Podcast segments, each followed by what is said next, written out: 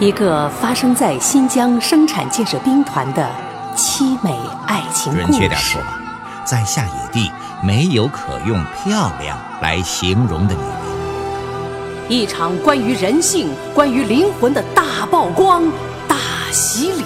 胡豆他不光喊那个叫白豆的女人叫妈妈，还会喊那个叫白麦的女人叫妈妈。走进一群特殊的女人，是第三者的插足，是夫人和首长的恩怨，还是下野地的故事？中国文学年度进步最快的作家董立博力作《白豆白麦》，为你讲述西部垦荒背景下女性婚恋悲剧和人性的美丽。请听第十集。马营长的病好了，不用送病号饭了。可是啊，马营长有时候还让炊事班给他送饭。炊事班长知道营长喜欢吃什么，这菜炒好了还让白豆送去。白豆也觉得这是自己应该做的事儿。他在炊事班炒不了菜，那口锅呀太大了，炒菜的铲子是一把铁锹，白豆拿起来就要费劲儿。蒸馍馍也轮不上白豆，光是那一块面，三四个男人一起揉都会是满头大汗。白豆啊，也就是干干洗菜、打扫卫生一类的杂活，饭菜做不了，送饭的事儿白豆做得了。给马营长送过病号饭，再送这个饭，白豆觉得这是一件很容易的事儿。饭菜送到营部，正是马营长喜欢吃的，马营长吃的很香。马营长吃饭的时候，白豆坐在旁边看着马营长吃。他要等马营长吃完了，好把空了的碗碟拿回去。吃着饭的马营长抬起头对白豆说：“给我倒杯水。”等马营长吃完了，白豆过去想拿了碗碟离开，没想到马营长说：“，别着急，坐会儿。”白豆只好坐下了。白豆坐下了，马营长却站了起来。站起来后。马营长走到白豆的跟前，让白豆能闻见从马营长身上散发出的让他陌生的气味。白豆有点紧张，不知道马营长要干什么。站到白豆的跟前，马营长什么也没有干，只是看着白豆。眼前这个女人呐，马上就要是他的妻子了，他不能不好好的看看。去小卖部买个东西，还得看看有没有毛病呢。况且是要找一个天天年年相伴的老婆了。这样一想啊，不能不看得很仔细，从脸上一点点的往下看。白豆的脸能感到男人目光的触摸，这让他很不自在，不由得低下了头。低下了头，并不影响马营长。继续朝下看，鼻子、嘴唇、下巴，一直到脖子，全是那样的饱满，像是刚成熟的水果，透着润润的光泽。还想再往下看，却没法往下看了。白豆啊，不仅穿了衬衣，衬衣外面还套了件略显肥大的军便装，隔着衣服。当然什么也看不见了，只能看到胸部有一片隆起。看不见，那就摸摸吧。有些东西呀，不用看，摸也能摸出成色呀。手指刚一触到白豆的胸，就像击中了要害似的，白豆一下子站起身来，连退了好几步，用惊慌的眼神看着马营长。白豆说。马营长，你要干什么？马营长没生气，反而哈哈大笑起来，好像没摸到，比摸到了还满意呢。看到白豆紧张的样子，马营长倒真想和白豆啊做个游戏了，做个男女之间最有意思的游戏。马营长的办公室里有桌子、有凳子以及别的办公用品。还有一张床，一张行军床。这张床跟着马营长征战多年了，把它摆在这里，当然不是为了做纪念。床，不管是什么床，总是要用来睡觉的，行军床也不例外。午困了，在上面打盹儿；加班太晚了，干脆就住在办公室里了。一个一心扑在工作上的干部，一般来说呀，在办公室的角落里总是会摆上一张用来养精蓄锐的床。一间屋子里如果只有一个男人，这张床的用途可能很单纯；但如果还有一个女人，那这张床啊就可能会随之变得暧昧了。白豆在站起来往后退的同时，看到了那张床，看到了那张床，他才会这么惊慌呢。一个男人。如果想对一个女人干点什么，而女人又不想干的时候，那么床啊，往往就会去帮男人的忙。但是一个男人就会让一个女人无法对付，再有床帮忙，那么女人肯定是在劫难逃了。白豆再不复杂，活到了这个时候啊，好多事情也不会不明白的。他到这间屋子来，只是来送饭，一点也没有想到要干别的事儿。他也没有想到马营长会干别的事儿。马营长也是男人，可这个男人和下野地别的男人不一样，他是营长，是下野地的大干部。只要是干部，白豆就像信任父母一样信任他们。但是马营长的手指还有那张床，让他又想到了另一个问题：马营长是营长，是干部，可他呀也是个男人。白豆不能不紧张。马营长的笑让白豆更紧张。白豆想，马营长一定觉得他太傻才会这么笑，可白豆又不知道。怎么做才能让马营长觉得他不傻？白豆只好说：“马营长，我该走了。”马营长说：“以后啊，咱们就是一家人了啊！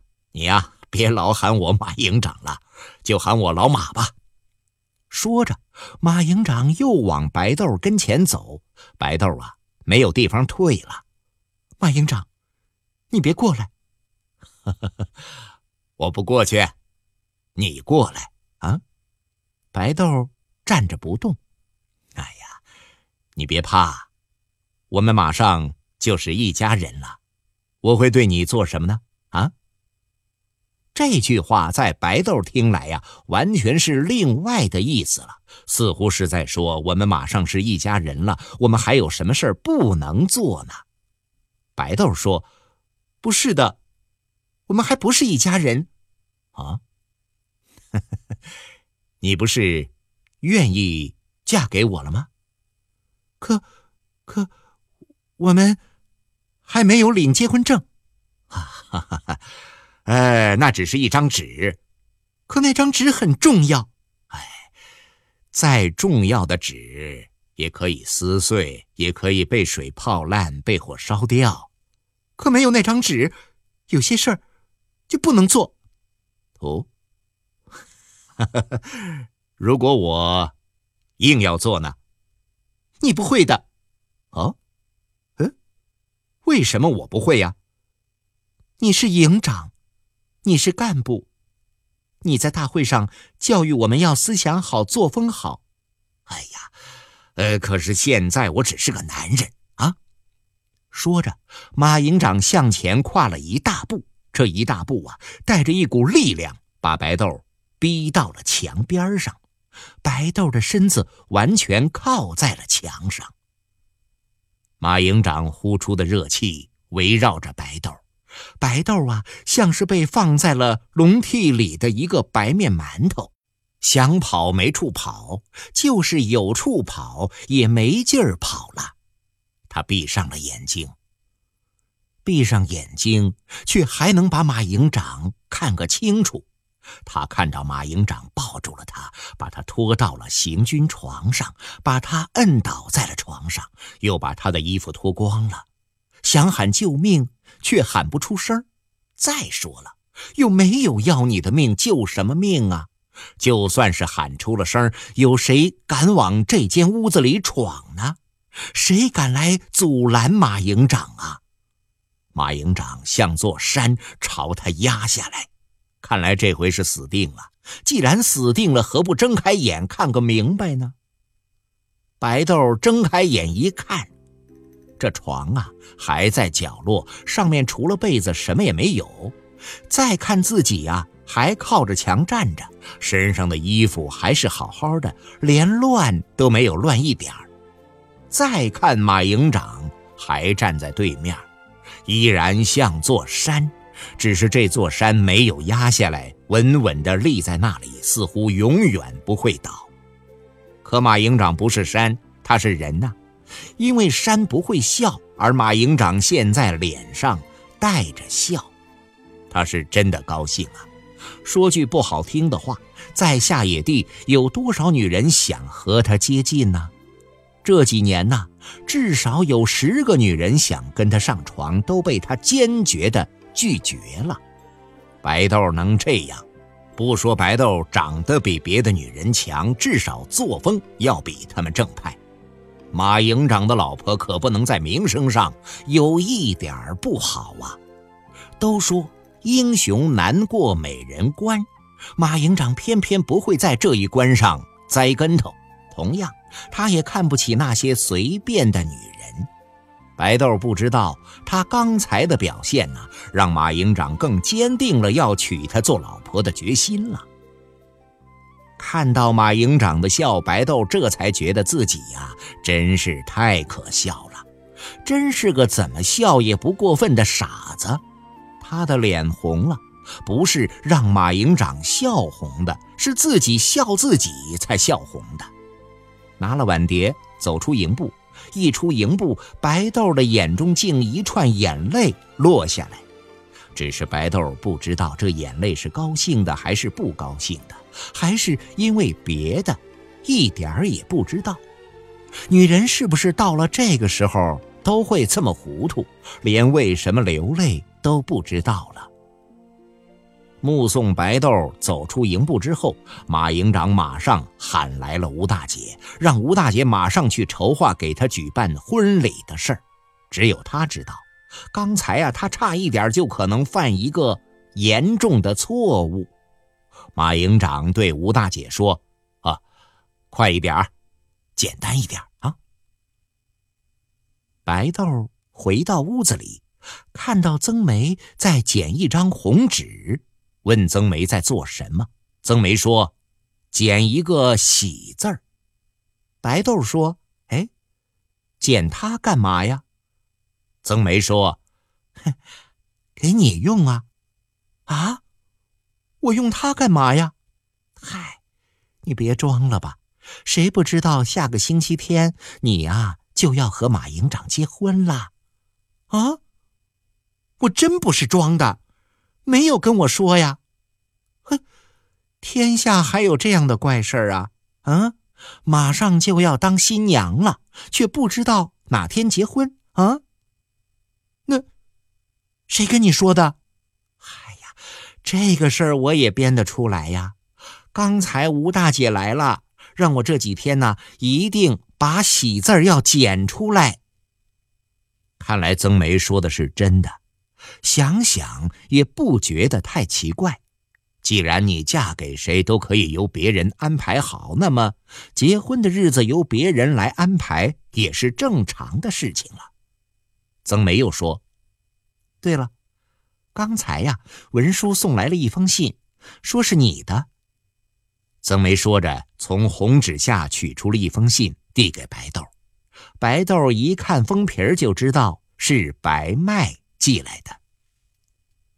白麦在信上说：“两个孩子来了，可我也并没有为他们太操心。老罗这一点还为我着想了，说是我还要上学，就找了个保姆，又做家务又带孩子。有了保姆，我倒清闲了，什么也不用管，只是吃饭时能见到这两个孩子。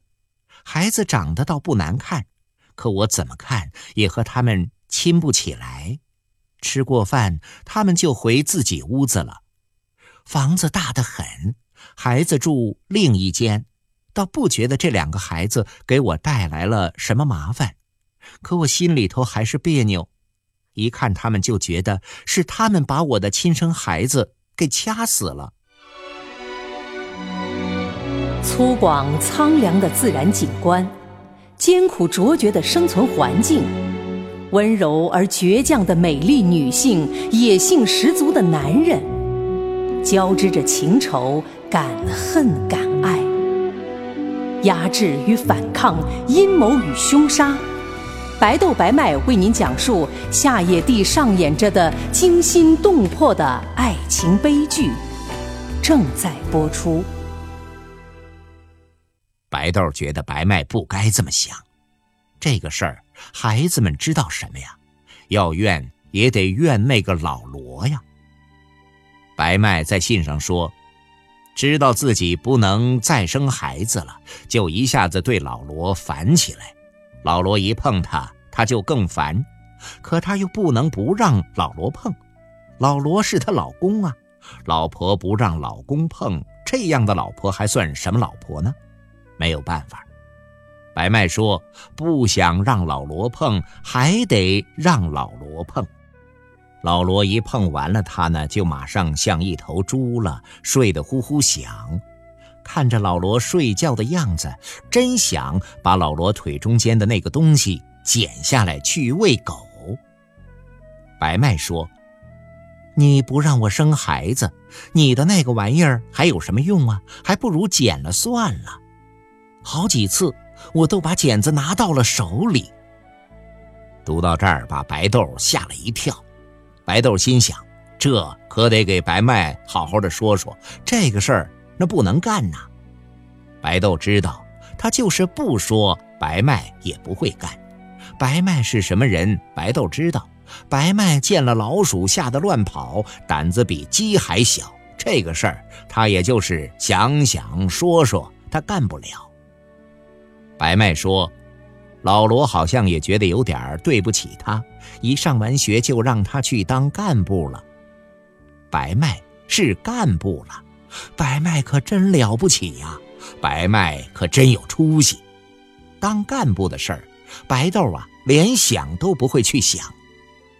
白麦说：没当干部觉得干部了不起，当了干部才知道当干部原来很容易，也很轻松。”他每天早上去机关的大楼里上班，大楼是红砖砌成的，墙厚得很，冬天暖和，夏天凉快。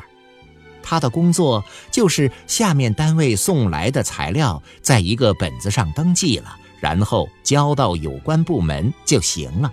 一天里有大半天都闲着，闲着没事儿就看报纸。好几次夜里做梦。梦到自己生了个孩子，梦一醒就恨老罗。白豆给白麦回信，白豆想在信上说：“这回啊，我是真的要结婚了，是和一个叫马柴的男人，他是我们的营长。”可是啊，有了前两次的教训，白豆想了想，还是没有写上去。白豆害怕还会再变，尽管他。想不出一点儿要变的理由，什么事儿大家都说再一再二不会再三。白豆心里想，这回呀，我一定要等到进过洞房之后再写信告诉白麦。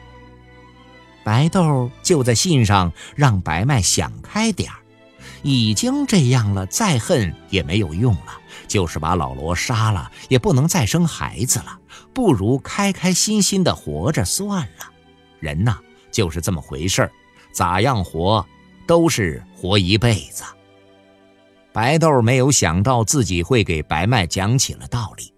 白麦现在是干部了，懂得一定比自己多多了。白豆不管说什么，白麦呀全都知道。白豆不管白麦知道不知道，想什么就给白麦在信上说什么。六队有人带话来，替翠莲带话给白豆，说他呀要生孩子了。翠莲生孩子不是别人生孩子，对白豆来说是个大事儿，不但一定要去看，还要给翠莲带东西去。此时啊，白豆想到了野鸡。生完孩子，身体虚弱，急需要滋补，没什么能比得上一只野鸡，更合适拿去慰问翠莲了。野鸡倒是多，水边芦苇丛里、沙漠附近的胡杨林里，到处都是。